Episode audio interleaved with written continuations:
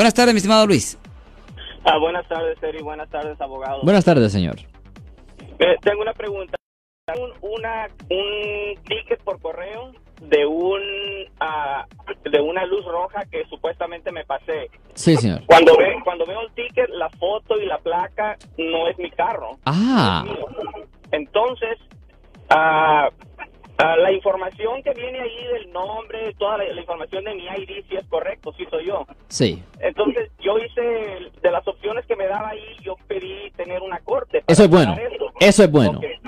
Ok, la cosa, aquí viene lo interesante del caso. Yo después me di cuenta que ese carro es de mi hijo, que Ajá. tenemos el mismo nombre. Sí.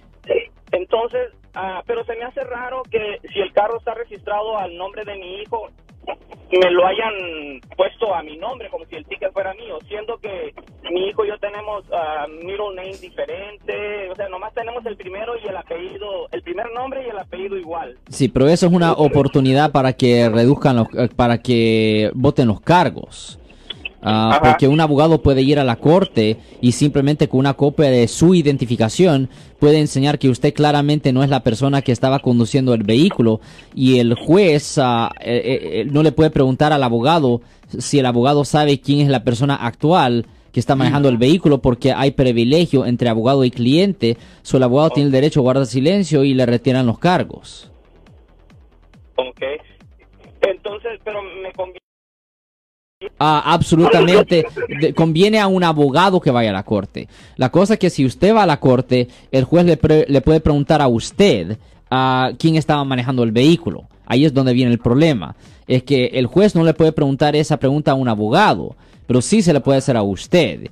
Y si el y si el juez le pregunta a usted, pues quién es la persona manejando, pues, you know, al juez la verdad y pues simplemente le van a presentar el cargo a su hijo. Ajá. Ok. Entonces, lo, lo mejor que me recomienda es ah, contratar el servicio de un abogado para que vaya él y a él no le puedan preguntar. Es mejor que un abogado vaya porque no se le puede hacer esas mismas preguntas a un abogado que a una persona regular. Es que el abogado no puede, pues, vo- voy a porque decirlo de porque esto. hay confidencialidad Lo- entre abogado sí. y cliente. Le le voy a decir esto. El abogado no puede poner a, a su cliente eh, en la trampa. Pero usted como padre sí puede poner a su hijo en la trampa. En efecto, sí. ¿Verdad? Entonces, eso es, eso es la, la- la diferencia. Y ahí se, se termina todo el caso cuando va eh, el abogado a representarlo a uno a la corte. Ya, correcto. Yo soy el abogado Alexander Cross. Nosotros somos abogados de defensa criminal. That's right. Le ayudamos a las personas que han sido arrestadas y acusadas por haber cometido delitos. Si alguien en su familia o si un amigo suyo ha sido arrestado o acusado, llámanos para hacer una cita gratis. Llámenos para hacer una cita. Ese número es el 1-800-530-1800. Estamos aquí en toda la área de la Bahía.